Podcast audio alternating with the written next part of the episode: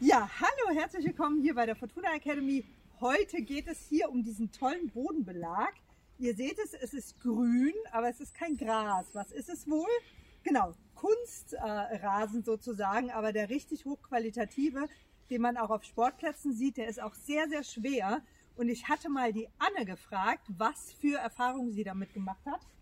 Ja, und man sieht, seit zwei Jahren liegt es sogar abschüssig und es bewegt sich nicht. Also es ist wirklich erstaunlich zu sehen, ähm, was für eine gute Qualität das hat und wie schnell man das sauber kriegt.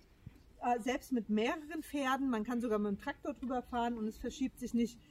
Also ich bin echt überzeugt von, wenn man irgendwo eine richtige Matschfläche hat, kann man das gut auslegen und es hält. Also, ich hoffe, wenn du mal irgendwie eine Herausforderung hast, dass das jetzt ein guter Tipp für dich war. Freue mich auf jeden Fall, wenn du in den Kommentaren mal deine Erfahrungen schreibst und wünsche dir und deinem Pferd alles Gute. Tschüss!